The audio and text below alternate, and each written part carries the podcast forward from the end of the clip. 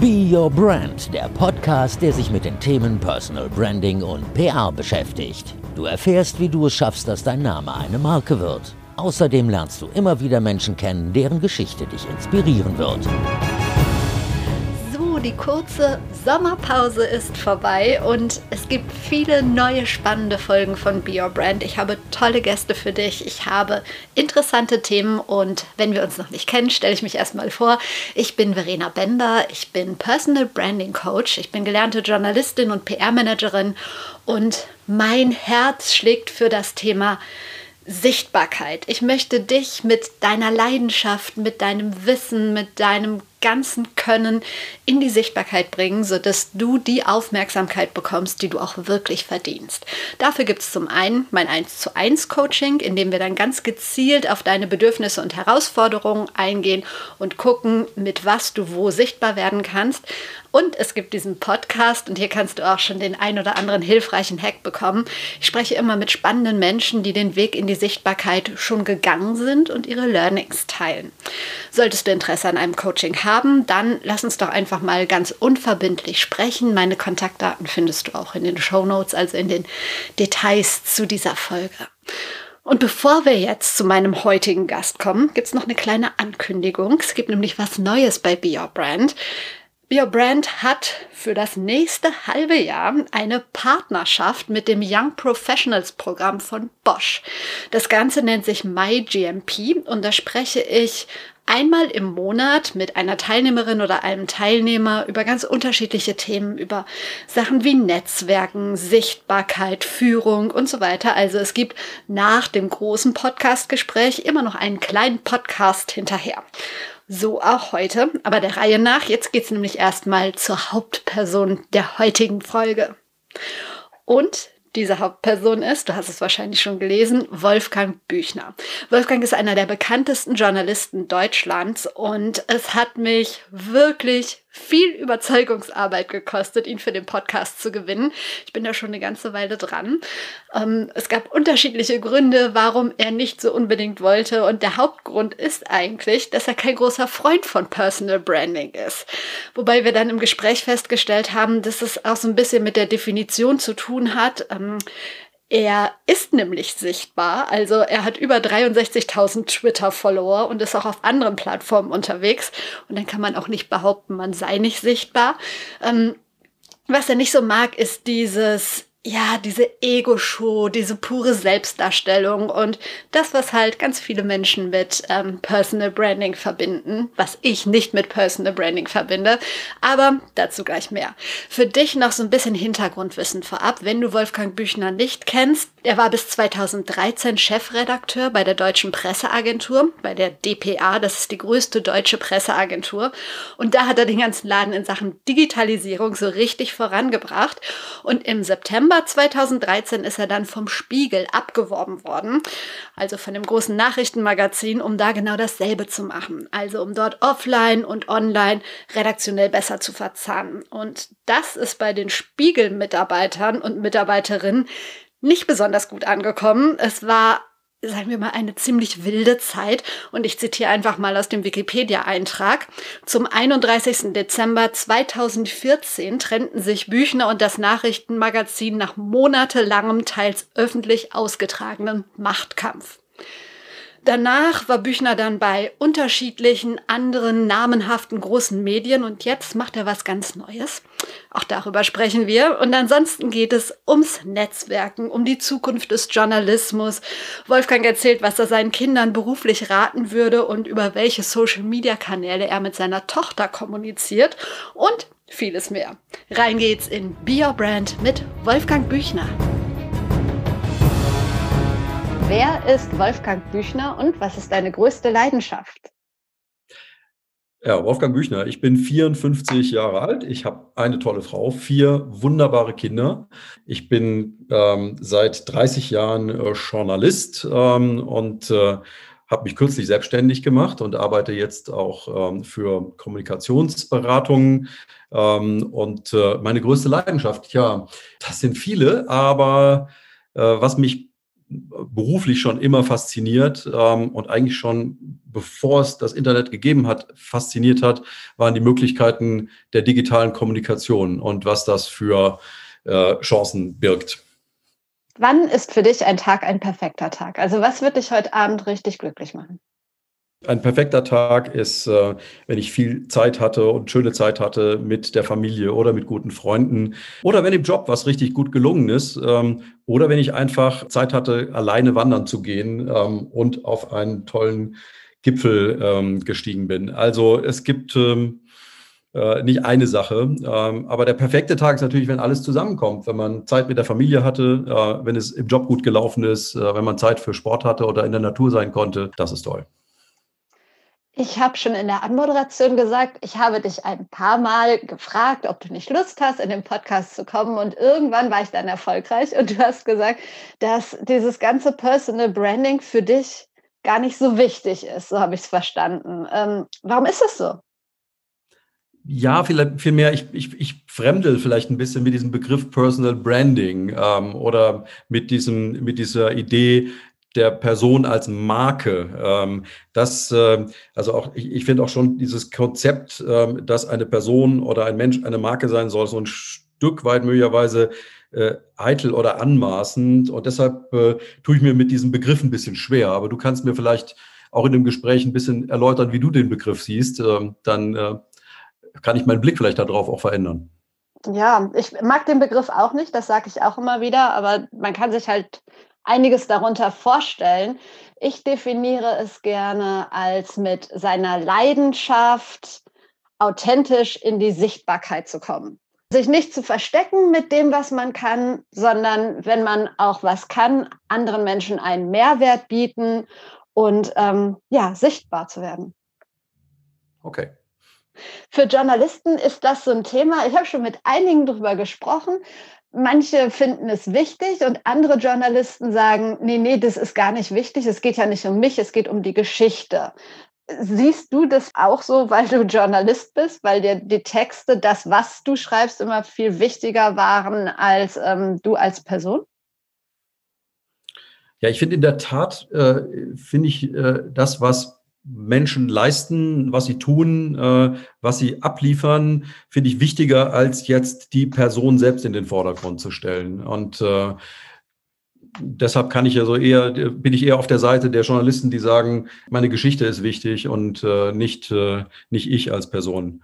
Oder mhm. auch auf der, es gilt auch auf der Managementseite. Das, was man bewegt hat, das, was man organisieren konnte, ist wichtig und nicht die, äh, nicht die Person, die sich da möglicherweise produziert damit. Aber ist es nicht so, dass Menschen sich für Menschen viel mehr interessieren als für Unternehmen? Ja, aber Menschen interessieren sich auch dafür, was anderen Menschen gelungen ist und Menschen interessieren sich auch für tolle Geschichten. Ähm, und äh, ich finde, man sollte dazu beitragen, eher diesen Impuls zu stärken. Wir können ja alles zusammenpacken. Ähm, du bist gewechselt, hast du gerade schon gesagt, hast dich selbstständig gemacht. Du bist von der journalistischen Seite auf die, ich sag mal, Agenturseite gewechselt. Warum? Ehrlich gesagt, ähm, ging es mir darum, wie ganz oft in meinem Leben, auch mal wieder was Neues zu machen, was Neues zu erfahren, was Neues zu lernen. Und äh, im letzten Jahr habe ich mir überlegt, was mich noch reizen könnte, was mich äh, interessieren könnte. Und äh, in einem der Gespräche ähm, hat mir äh, mein äh, Freund und früherer Chefredakteur Andrew Gowers ähm, äh, berichtet von seiner Erfahrung auf der anderen Seite. Der war äh, nach seiner Zeit als Chefredakteur bei der FT ähm, äh, unter anderem bei Lehman Brothers in einer richtig schwierigen Phase, nämlich als dieses Unternehmen damals ähm, unterging ähm, äh, und hat verschiedene andere spannende Kommunikationsaufgaben gehabt danach.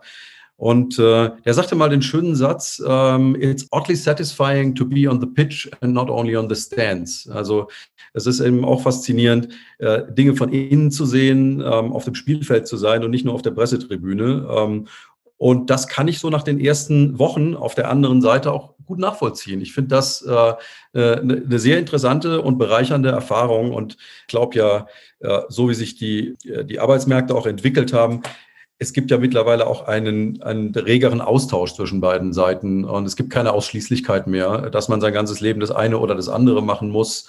Und ich finde, beide Seiten extrem spannend und interessant dein beruflicher Weg, du hast gerade gesagt, du, du hast öfter mal gewechselt und äh, Financial Times warst du auch mal, dann beim Spiegel, dann bist du zur DPA, da warst du Chefredakteur und hast dort beim, bei der DPA dafür gesorgt, so den digitalen Bereich und den Printbereich mehr zu vernetzen. Dann bist du zum Spiegel zurück, da hat man dich geholt, damit du dort, ich sag's mal ganz einfach, in meinem Verständnis das Gleiche machst, aber so wie ich es verstanden habe, waren die Mitarbeiter nicht unbedingt alle bereit dafür und es war keine so ganz einfache Zeit. Ähm, wie, wie würdest du es nennen? Waren es für dich so die schwersten Monate in deinem Jobleben oder bist du daraus gewachsen? Was sagst du im Nachhinein? Also du hast gerade schon gesagt, ich finde, ich, also ich bin grundsätzlich erstmal unglaublich dankbar für die vielen Möglichkeiten, die ich äh, in diesem Beruf hatte, also für diese, für diese tollen Sachen, die ich machen durfte, also am Aufbau der Financial Times Deutschland beteiligt zu sein. Ähm, davor schon jahrelang äh, bei Agenturen, bei Nachrichtenagenturen das harte Nachrichtenhandwerk zu lernen. Oder äh, dann diese spannende Phase, äh, als die DPA von, ähm, äh, von Hamburg und Frankfurt ihre Zentralredaktion nach Berlin verlegt hat und äh, letztlich auch die ganze Arbeitskultur äh, verändert wurde. Ähm, das war ein super spannender Prozess, äh, den, ich, den ich begleiten und auch steuern durfte. Oder die acht Jahre lang bei Spiegel Online äh, äh war eine tolle Zeit, in der ein ganz kleines Online-Pflänzchen zur führenden deutschen äh, Online-Medienmarke gewachsen ist. Ähm, also das waren alles wirklich ähm, spannende Dinge. Und ähm, vielleicht ist es überraschend, aber ich fand eben auch äh, die Zeit beim Spiegel spannend. Ich bin auch dankbar für diese Gelegenheit. Äh, auch da haben wir wahnsinnig viel bewegt. Wir haben zum Beispiel das Heft nach äh, mehr als zehn Jahren zum ersten Mal relaunched äh, mit dem tollen äh, Art Director Uwe Bayer. Ähm, wir haben neue Formate eingeführt, wie das Editorial, das bis heute ähm, äh, direkt am Anfang des Heftes steht. Viele tolle neue Kollegen für den Spiegel gewonnen in der Zeit. Ähm, also ich gucke darauf zurück. Natürlich ist nicht das gelungen, was ähm, ich mir vorgenommen hatte. Dafür war ich vielleicht drei oder fünf Jahre zu früh beim Spiegel. Ähm, und wenn man heute zurückguckt, kann man ja sagen, dass die dass die größten äh, Teile des Konzepts, das ich damals vorgelegt habe, umgesetzt wurden. Ähm, und äh, darüber freue ich mich auch. Ich freue mich auch, dass meinem Nachfolger oder Nachnachfolger Steffen Klusmann äh, jetzt so viel davon gelungen ist. Aber wie gesagt, deshalb ist das so, ähm, das ist keine, keine only negative ähm, Erfahrung, sondern das war eine spannende, eine aufreibende Zeit und eine Auseinandersetzung um ein Konzept, mit dem ich mich damals nicht durchsetzen konnte. Aber ich fand, das war ein lohnender Kampf. Gibt es in, deinem, in deiner journalistischen Laufbahn, du hast gerade die Stationen aufgezählt, so ein Erlebnis, was dir nicht aus dem Gedächtnis geht? Also sei es eine Geschichte, sei es eine Begegnung, whatever? Boah, ja, da gibt es natürlich jetzt, äh, weiß ich nicht, wo ich anfangen und aufhören sollte. Es gab natürlich unglaublich viele spannende Erlebnisse. Ähm, also im Innen war es immer diese tolle Teamarbeit. Also wenn, wenn so eine, so eine Mannschaft ähm, zusammengearbeitet hat und, äh, und man sich gemeinsam gefreut hat daran, wenn was gelungen ist. Ähm, seien es tolle Projekte bei Spiegel Online, als wir damals diese Zeitgeschichte-Seite eines Tages entwickelt haben oder zum ersten Mal ganz große Aktionen mit Usern gemacht haben ähm, äh, oder ähm, eben auch der Aufbau der Financial Times, das erste Erscheinen dieser Zeitung. Es sind so viele Sachen, die ähm, und natürlich nach draußen waren es von den eigenen Geschichten, die ich gemacht habe. Es gibt natürlich Dinge, die einem bis heute, äh, die, die einem bis heute nachgehen, die man nicht vergisst. Dazu gehört für mich dieser ausländerfeindliche äh, Brandanschlag in Mölln ähm, aus dem Jahr 1992. Das war eine der ersten ähm, Geschichten, die ich für AP als Korrespondent in Hamburg ähm, damals gemacht habe. Und äh, wenn man so eine Geschichte dann aus eigener Anschauung erzählt und erlebt, äh, dann äh, bleibt das schon sehr haften. Was würdest du sagen, wie attraktiv ist der Beruf des Journalisten in der heutigen Zeit? Also vor dem Hintergrund, dass ja theoretisch jeder sein eigener Chefredakteur und Content Creator sein kann. Für mich ist der Journalistenberuf heute, wie ähm, als ich angefangen habe, immer noch ähm, unverändert einer der schönsten und spannendsten Berufe, den es gibt.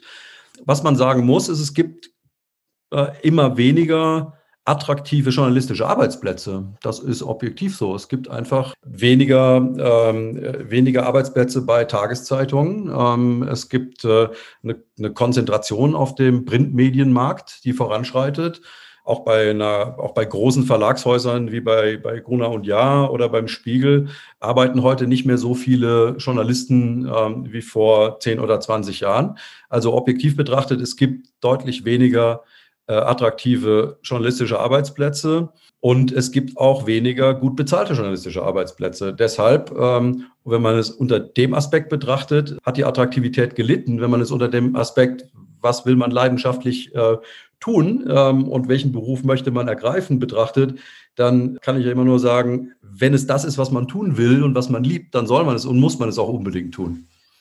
Würdest du das auch, du hast gerade gesagt, du hast vier Kinder, wenn jetzt eines kommt und sagt, Papa, ich will Journalist werden, würdest du sagen, wenn du wirklich willst, dann mach oder würdest du sagen, ah komm, guck doch lieber mal da und da?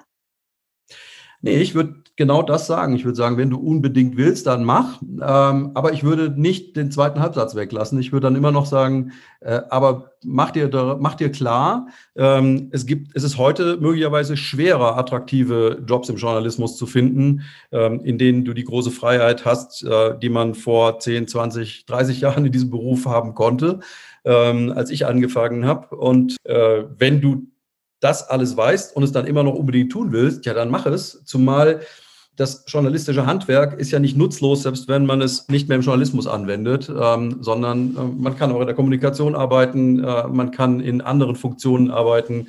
Ich glaube, man lernt eine Menge.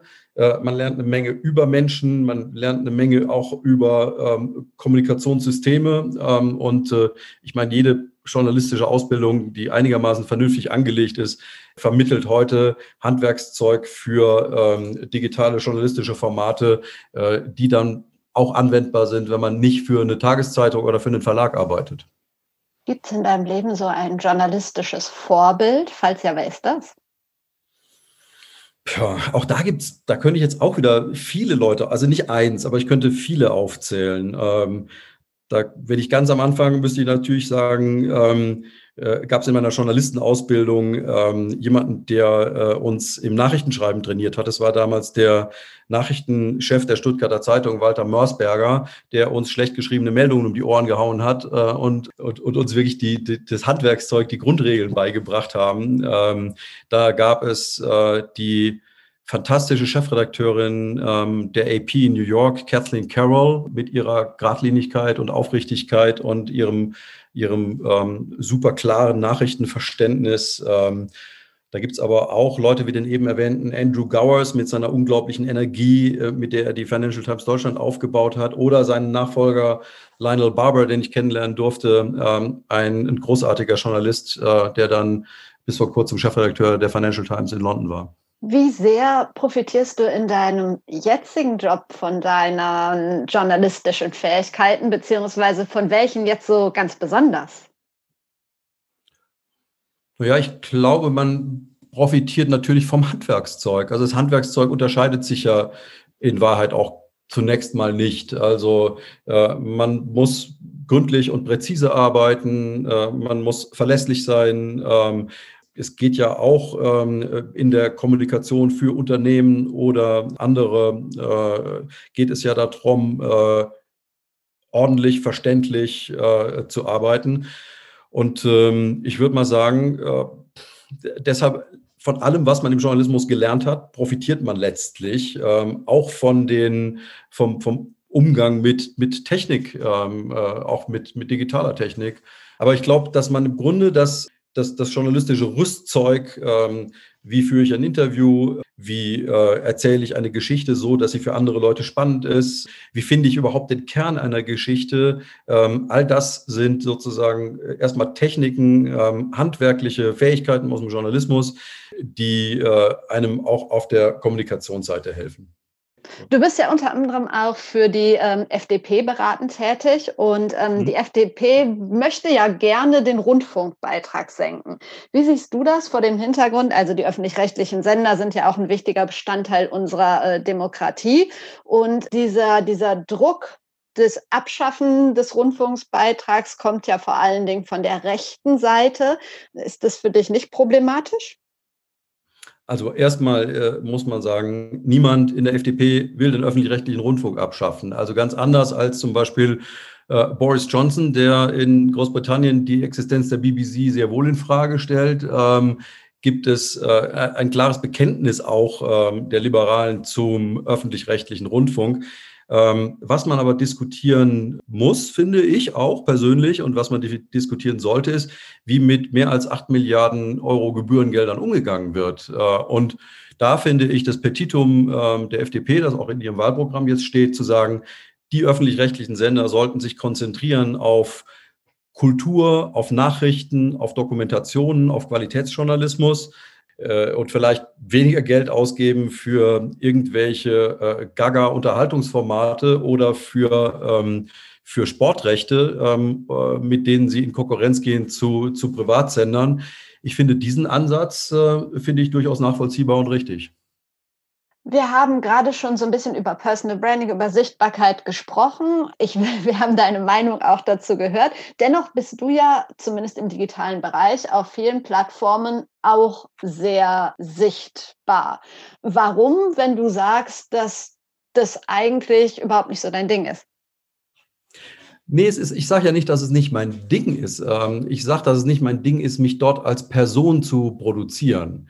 Also was mich sozusagen, was mich nervt sozusagen, um es mal umzudrehen, an Social Media ist teilweise die, die ähm, dieses ständige sich selbst fotografieren und präsentieren auf Instagram da habe ich einfach auch wirklich jetzt in den letzten äh, Wochen und Monaten systematisch angefangen, Leuten zu entfolgen, die eigentlich nichts zeigen, außer ihr eigenes Gesicht aus 50 verschiedenen Winkeln. Das finde ich einfach langweilig. Und Social Media ist für mich ja nicht nur Push, ähm, das ist in allererster Linie Pull. Also für mich ist Social Media ein starkes Rechercheinstrument und auch ein starkes Vernetzungsinstrument. Also ich bin einfach sehr froh darüber, äh, auf Social Media auch ganz viele Leute erreichen zu können, die nicht in meinem Adressbuch stehen oder auch erreichbar zu sein für Menschen, die nicht, äh, bei denen ich nicht im Adressbuch stehe. Gerade heute hatte ich da ein tolles äh, Telefonat mit, mit jemandem, der mir eine Direktmessage auf Twitter geschrieben hat. Und ähm, ich, ich, ich, nutze Twitter, glaube ich, mehrere Stunden am Tag, um mich zu, um mich zu informieren. Aber ähm, ich habe nicht so ein ganz großes Bedürfnis, zu allem und jedem ständig etwas zu sagen. Hin und wieder schon, hin und wieder habe ich das Gefühl, hier möchte ich mich einmischen, das ist mir ein Anliegen. Aber diese, äh, ja, das hat ja te teilweise schon, äh, nimmt das schon Form von Kommunikationsdiarrhoe an. Äh, das ist mir dann irgendwann auch too much. Okay, das kann ich nachvollziehen. Solche Leute gibt es natürlich immer, aber dennoch ähm, sichtbar zu sein, bringt selbst, also bringt dir ja dann auch Vorteile. Und gerade dieses Thema Netzwerken. Gehst du bewusst vor, äh, wenn du dir ein Netzwerk aufbaust oder sagst du, ähm, ich bin hier sichtbar, wer was von mir will, der soll sich melden? Also tatsächlich ist das so ein, ist das ja schon so ein bisschen Trial and Error mit den, ähm, äh, mit den äh, sozialen Netzwerken. Ich kann mich noch erinnern, als Twitter ganz neu war, habe ich mich angemeldet, habe gedacht, was soll das hier alles? Und habe mich erstmal wieder abgemeldet. Und dann sechs Monate später dachte ich, jetzt probiere ich es nochmal und habe mich dann einfach an äh, ein paar anderen äh, orientiert äh, und geschaut, wie die das so machen. Ähm, und äh, habe mich dann so rangetastet. Und das ist überhaupt was, was ich finde, was so ein bisschen im Journalismus in Deutschland zu wenig verbreitet ist. Dieses spielerische Dinge ausprobieren und zu schauen, das funktioniert und das funktioniert nicht so gut. Und ähm, ja, klar, also das, das, ist, wäre, das ist so mein, mein Ansatz. Also ich würde sagen, es ist jetzt nicht irgendwie systematisch durchgeplant, so und so baue ich mir jetzt irgendwie eine Präsenz auf irgendeiner ähm, neuen Plattform aus, aber ähm, ich habe auch schon alles immer ausprobiert, äh, was meine Kinder ausprobieren wollten, weil das, das wollte ich dann immerhin mindestens verstehen. Also ich fand zum Beispiel am Anfang nicht unbedingt einfach zu verstehen, wie Snapchat funktioniert. Das ist mittlerweile völlig normal geworden, weil äh, das so ziemlich der einzige Kanal ist, auf dem ich meine älteste Tochter äh, erreichen kann, jedenfalls schnell. Äh, und genau das Gleiche gilt auch für TikTok und andere Sachen, ähm, die vielleicht manchmal äh, anderen Leuten ähm, in meinem Alter ein bisschen ver verschlossen sind. Aber ich, das finde ich einfach toll. Also sich, sich das anzuschauen, rauszufinden, was geht denn da und was, was funktioniert da und was, was kann ich damit anfangen, das hat mich schon immer fasziniert. Und welchen Kanal findest du, ob du jetzt da selber krass aktiv bist oder nicht, am, am interessantesten momentan?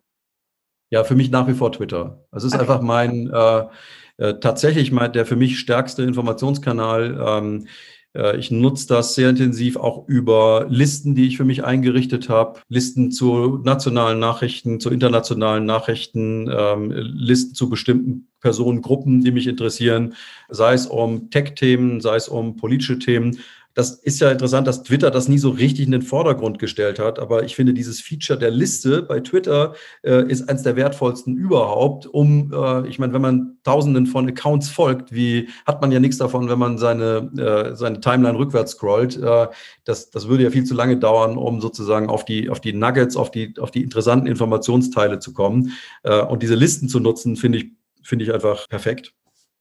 Gibt es so zwei, drei Kanäle, wo du sagst, boah, denen sollte eigentlich jeder folgen, der sich mit Kommunikation beschäftigt? Boah, ähm, so ganz spontan, ähm, da gibt es da gibt's sehr, sehr, sehr viele.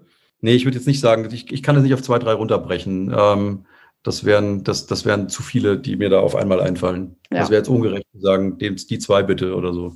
Du sagst, du verbringst ein paar Stunden auf Twitter. In dieser ganzen Social-Media-Bubble fällt es ja schon manchmal schwer, sich zu disziplinieren.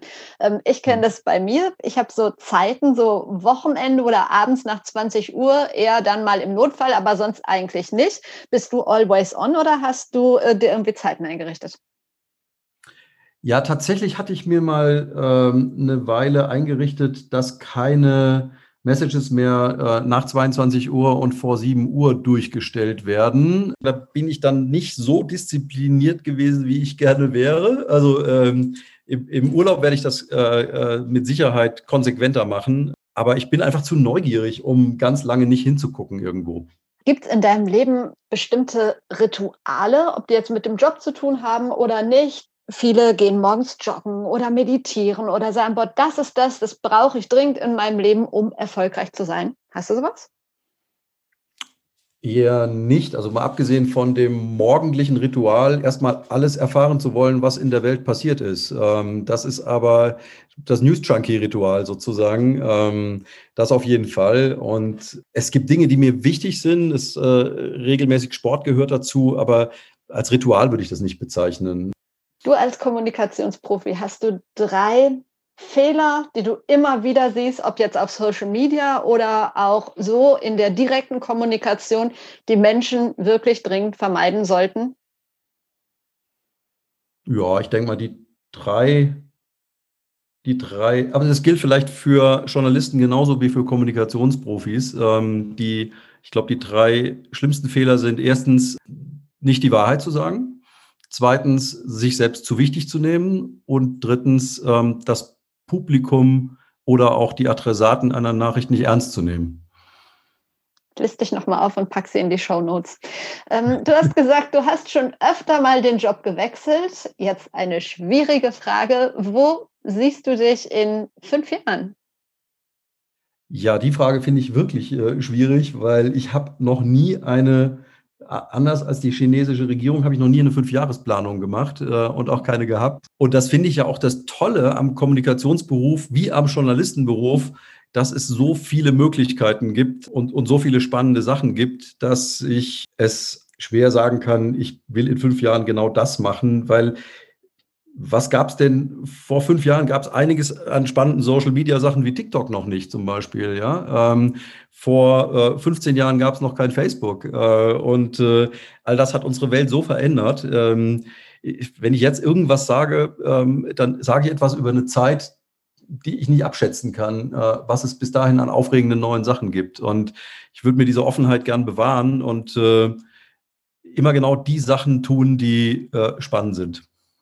Ja, okay. Aber guck mal, wenn ich jetzt sagen würde, ich gebe dir morgen 10 Millionen Euro, mal eben so, und mhm. du müsstest, die Bedingung ist, du musst weiterarbeiten, du musst einen Beruf ausüben, ansonsten kriegst du den nicht. Was würdest du dann machen? Also Stand heute würde ich ehrlich gesagt gerne genau das machen, was ich tue nämlich selbstständig arbeiten äh, und äh, auf verschiedenen Feldern das einbringen, was ich, äh, was ich gelernt habe. Ich finde diese Seite der politischen Kommunikation gerade super spannend. Ich finde aber auch äh, die Projekte, die ich bei MSL begleiten darf, ähm, extrem spannend. Ich finde es auch jetzt wieder ganz toll, mit was für einem tollen Team ich da arbeiten darf. Das sind ganz viele junge Leute, die aber toll ausgebildet sind, super fokussierte Profis ähm, in, in ihrem Bereich. Und das finde ich alles so bereichernd, dass ich äh, mich von deinen 10 Millionen nicht ablenken lassen würde und das gerne weitermachen würde. Okay, alles klar. Das wäre ein schönes Schlusswort, aber ich habe noch drei Abschlussfragen, die ich jedem stelle, deshalb auch dir. Gibt es in deinem Leben ein ganz persönliches Role Model und wenn ja, wer ist das? Tja, also ich, auch das wieder, da gibt es so viele Leute, von denen ich äh, sozusagen persönlich profitiert habe durch ihre Großzügigkeit und Offenheit. Ähm, ich fand es einfach immer toll. Ich habe einen, ich, ich habe einen sozusagen väterlichen Freund, der einen emeritierten Politikprofessor in, in Eugene, Oregon, ähm, äh, der, von dem ich wahnsinnig viel gelernt habe. Arthur Henhardt heißt der. Ich fand den Austausch mit Jeff Chavez äh, immer fantastisch ähm, äh, in New York. Ich fand wie gesagt, schon die erwähnten äh, Menschen, die ich jetzt schon genannt hatte, wie äh, Andrew Gowers, äh, Kathleen Carroll, toll. Das ist nicht einer, das sind ganz, das sind ganz viele. Ähm, und äh, ich würde mir wünschen, äh, selbst so für andere, selbst so äh, sozusagen großzügig zu sein und äh, andere so zu unterstützen, wie die das mit mir gemacht haben. Jetzt darfst du dich aber auf zwei Menschen festlegen, denn ich bitte meine Gäste immer mir zwei weitere Interviewgäste für diesen Podcast zu empfehlen. Menschen mit einer spannenden Geschichte, die eine gewisse Sichtbarkeit haben. Wen empfiehlst du mir? Ja, da habe ich für dich zwei Vorschläge. Der eine wäre Alexandra Borchert, eine äh, Journalistin, die in den äh, vergangenen Jahren äh, in Oxford beim Reuters Institute for Journalism gearbeitet hat, der ich zum ersten Mal begegnet bin ähm, bei der, beim Aufbau der Financial Times Deutschland. Sie war danach bei der Süddeutschen Zeitung lange Redakteurin. Ähm, und äh, arbeitet heute als Autorin, als Speakerin, aber auch als Beraterin für die äh, One Ifra, äh, begleitet viele ähm, Medien bei Digitalisierungsthemen ähm, und eine, ist eine faszinierende Kollegin und Gesprächspartnerin, kann ich dir ans Herz legen. Und die andere, der Name klingt ganz ähnlich, schreibt sich aber ein bisschen anders, ist Katharina Borchert, die ähm, zuletzt bei der Mozilla Foundation war, früher mal Geschäftsführerin bei Spiegel Online und äh, auch gerade sozusagen sich selbstständig gemacht hat. Ähm, und äh, äh, das wäre bestimmt spannend zu erfahren, was sie sich als neues Projekt so vornimmt. Äh, ich, sie ist noch in San Francisco äh, und seit kurzem auch im, äh, wenn ich das richtig gesehen habe, im redaktionellen Beirat des Handelsblattes. Die letzte Frage, eine ganz einfache. Das beste Buch, das du je gelesen hast? Das ist keine einfache Frage, weil das, weil das, natürlich äh, äh, eine ganze Reihe Bücher sind, die einem äh, begeistert haben, die einem geprägt haben vielleicht auch. Aber ich kann dir sagen, was ich sozusagen zuletzt toll fand. Ähm, das ist gar nicht mal so, so neu, aber ich habe auch immer ein bisschen so ein kulturelles Jetlag und entdecke manche Sachen ähm, in, in, in, Literatur, Film und Musik ein bisschen später als andere, glaube ich. Äh, ich habe mit großer Begeisterung äh, von Cixin Liu ähm, Die drei Sonnen, das ist vielmehr eine Trilogie gelesen, ein chinesischer Science-Fiction-Autor, ähm, dessen, dessen Romane jetzt, glaube ich, auch bei Netflix verfilmt werden. Ähm, das fand ich faszinierend, weil diese Geschichte, die er da entwirft, auch eine, auf eine Allegorie ist, auf, auf viele, viele Probleme der Menschheit äh, und wie wir damit umgehen, auch gerade mit großen Krisen umgehen. Und das haben wir ja gesehen, wie schwierig das gerade ist. Mhm. Guck, da bin ich noch hinter dir. Habe ich nämlich auch noch nicht gelesen, aber ich glaube, ich warte einfach, bis es auf Netflix kommt. es ist auch eine gute Möglichkeit, glaube ich. Klar. Super. Vielen Dank für deine Offenheit, für deine Zeit und deine Tipps. Danke dir ebenso. Normalerweise wäre der Podcast früher an dieser Stelle zu Ende gewesen, aber es gibt was Neues bei Be Brand und zwar eine Kooperation mit dem Trainee-Programm MyGMP von Bosch. Und das Ganze ist jetzt kein langweiliger Werbeclip, also bitte nicht abschalten, sondern ich spreche in den kommenden sechs Monaten einmal im Monat mit einer aktuellen oder auch ehemaligen Programmteilnehmerin über den eigenen Weg und über so Themen wie Sichtbarkeit, Führung, Netzwerken und so weiter. Und treue Be Your Brand Hörer und Hörerinnen wissen, wie wichtig mir diese Themen sind. Deshalb kommt jetzt nochmal ein kleiner Podcast im Podcast, also nochmal knapp 10 Minuten Mehrwert obendrauf. Und in dieser Episode starten wir mit einer der HR Business Partner des ganzen Programms. Mein Name ist ähm, Silva, Silva Hartmann. Und ich bin jetzt seit vier Jahren in der Zentralaufgabe als ähm, HR-Business-Partnerin tätig für unser Trainee-Programm. Ich äh, nenne mich aber lieber ähm, Talent Manager, ähm, denn ähm, ich bin auf der Suche nach unserem zukünftigen Führungsnachwuchs. Ähm, zusammen mit unseren ähm, Kollegen suchen wir in den verschiedenen Funktionen für Bosch ähm, Führungspersönlichkeiten. Du hast jetzt gerade das Thema Führung schon angesprochen. Was macht für dich gute Führung aus im Jahre 2021? Also welche Skills sollten eure Trainees nach diesem Programm dann haben?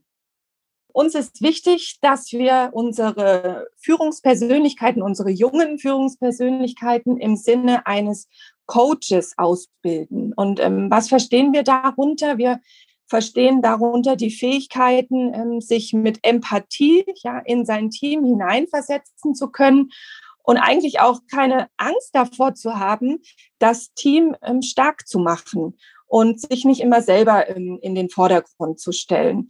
Das heißt, wir achten besonders auch in unserem Auswahlprozess auf das Thema Empathie, und aber auch ähm, auf den Gestaltungswillen. Ja? Wir suchen ähm, Menschen, die Lust haben, etwas zu bewegen, die ein Unternehmer im Unternehmen sein möchten und ähm, mit ihrer Leidenschaft ähm, ihr Herzensthema voranbringen wollen. Dafür gibt es bei euch unter anderem das Programm MyJMP. Kannst du kurz mhm. erklären, was das genau ist? Wir sind mit dem äh, Junior Managers Program schon seit über 30 Jahren erfolgreich im Unternehmen unterwegs und haben erst seit ein paar Monaten ähm, diese Vorsilbe Mai hinzugefügt, um die Individualität des Programms nochmal besonders hervorzuheben. Denn kein Stationsplan gleicht dem anderen, auch wenn wir ein paar Bausteine haben, die ähm, alle gemeinsam sozusagen erfüllt werden müssten haben wir doch immer individuelle Persönlichkeiten, ganz individuelle Trainees mit persönlichen Lebensläufen, die dann auch genauso persönlich ihre Stationsplanung, ihre Lernreise bei Bosch beginnen. Wenn ich das jetzt höre und denke, wow, das ist ja cool, was die da bieten, aber in einem anderen Unternehmen arbeite, könnte ich mich trotzdem bei euch bewerben? Um Mitarbeiter zu werden und direkt an diesem Programm teilnehmen? Oder was sind so die Bedingungen? Muss ich erst ein paar Jahre in eurem Unternehmen gearbeitet haben? Wie funktioniert das? Also es gibt ähm, nicht die Voraussetzung, dass man Bosch schon kennen muss. Das heißt, auch ähm, ohne Bosch-Erfahrung kann man sich sehr gerne ähm, für das Programm bewerben. Wenn ich jedoch ähm, mir anschaue, wie viel Berufserfahrung man maximal mitbringen darf, um sich für das Programm zu bewerben, so befinden wir uns eher noch in diesem Young Professional Bereich. Ähm, wir sprechen da gerne so von zwei bis drei Jahren maximal Berufserfahrung oder aber gerne eine Promotion wenn ich ähm, quasi über drei oder fünf Jahre auch schon promoviert habe, nach meinem Masterstudium kann ich mich ähm, sehr gerne für das Programm bewerben. Dann würden wir die Programmdauer verkürzen, auf zwölf Monate runterbrechen. Das ist sozusagen unser Minimum und ähm, schaffen dadurch im Schnelldurchlauf für promovierte oder auch berufserfahrene Kandidaten einen Überblick über den Konzern. Du hast gesagt, das Programm gibt es jetzt schon 30 Jahre. Mega krass. Gibt es irgendwie so ein ja, Beispiel, irgendeine Person, ähm, die daraus hervorgegangen ist, wo du sagst, boah, da sind wir echt mega stolz drauf? Ja, ähm, ehrlich gesagt gibt es ähm, aktuell in, in der Bosch-Geschäftsführung ähm, die besteht zurzeit aus ähm, zehn Geschäftsführern und davon sind ähm, vier Geschäftsführer ehemalige Trainees. Ich glaube, dass man daran gut sehen kann, welche Vorteile so ein Rotationsprogramm hat. man kann sich ein gutes Netzwerk aufbauen, man gewinnt an Sichtbarkeit im Unternehmen. Man ähm, lernt total viel über verschiedene Führungsstile und man bekommt regelmäßiges Feedback, um letztendlich in so eine verantwortungsvolle Position zu wachsen. Du hast gerade schon Sichtbarkeit und Netzwerk angesprochen. Ist es für euch innerhalb des Unternehmens oder rein innerhalb des Unternehmens wichtig? Oder findet ihr es auch gut, wenn eure Teilnehmer oder eure Mitarbeiter außerhalb des Unternehmens sichtbar sind? Also es ist ehrlich gesagt, glaube ich, hier so eine persönliche Note gefragt. Ähm, ich würde aus der Unternehmensperspektive und gerade aus, aus dem Blick eines großen weltweiten Konzerns ähm, halte ich Sichtbarkeit im Unternehmen für eine wichtige Voraussetzung, um auch einfach ein Netzwerk aufbauen zu können. Denn ähm, es liegt ja schlichtweg auch irgendwie in der Natur der Sache, dass wenn man unsichtbar ist, man einfach schwer wahrnehmbar ist. Nichtsdestotrotz, und das führt mich auch auf die ähm, vielleicht persönliche und nach extern gerichtete Sichtbarkeit, ähm, für mich stehen Authentizität und Integrität ähm, an erster Stelle. Und deswegen variiert es auch sehr ähm, zwischen den Mitarbeitern, wie sichtbar sie auch nach extern ähm, über Bosch hinaus werden möchten. Ähm, da gibt es von uns keine Vorgaben. Ja, und ähm, es gibt sicher Positionen, wo man mehr nach extern sichtbar ist ähm, als in anderen Positionen. Aber letztlich ähm, entscheiden das die Mitarbeiter selbst. Hast du das Programm selber durchlaufen? Nein, ich habe das ähm, Programm nicht selber durchlaufen. Ich bin ähm, damals direkt eingestiegen bei Bosch. Ähm, ich habe in Berlin BWL studiert und bin dann direkt ähm, ins Schwabenländle sozusagen gezogen. Gibt es eine Station, die die Trainees durchlaufen, wo du sagst, boah, das hätte ich auch gerne gemacht? Oh, das ist eine sehr gute Frage. Da gibt es glaube ich, gar kein Ende an Stationen, die ich hier aufzählen könnte. Ich selber bin ja im HR-Bereich eingestiegen und habe mehrere Jahre in einem kleineren Werk für die blauen Elektrowerkzeuge, ähm, habe dort gearbeitet als Personalreferentin und hätte mir sicher auch zu der Zeit damals auch schon so einen Blick in die Zentrale gewünscht, ähm, und das ist mir dann ähm, natürlich erst nach einer längeren Zeit sozusagen ähm, für mich wahr geworden. Und das Tolle ist in so einem Programm, dass man ja innerhalb von drei bis sechs Monaten seine Stationen wechselt und dann auch schon von dem Geschäftsbereich in die Zentrale switchen kann oder dann auch mal wieder näher an das Produkt ran. Ich glaube, das, das ist der große Vorteil, was ich vielleicht so rückblickend ähm, mir dann gewünscht hätte, in kürzerer Zeit schneller in andere Perspektiven reinwachsen und reinschauen zu können. Jetzt habe ich nur noch eine Frage, die eigentlich zwei Fragen auf einmal sind. Zum einen, wie viele Teilnehmer gibt es jedes Jahr und wie werde ich Teilnehmer? Muss ich von meinem Vorgesetzten vorgeschlagen werden? Bewerbe ich mich? Wie mhm. funktioniert das? Also wir haben ähm, im Durchschnitt circa 100 Trainees in Deutschland immer gleichzeitig im Programm. Das ist ja ein rollierendes System, deswegen, weil wir jeden Monat einstellen können. Und ähm, daher komme ich auch zu der Frage, wie, wie komme ich in das Programm? Ähm, man kann zu jedem ersten eines Monats das Programm beginnen und am besten erfolgt die Bewerbung über unsere Homepage Dort könnt ihr euren CV hochladen. Ihr könnt den auch einfach von äh, LinkedIn ähm, übertragen lassen, eure Motivation kurz ähm, darstellen und dann ähm, werdet ihr schon relativ ja, smooth in unseren Bewerbungsprozess ähm, aufgenommen.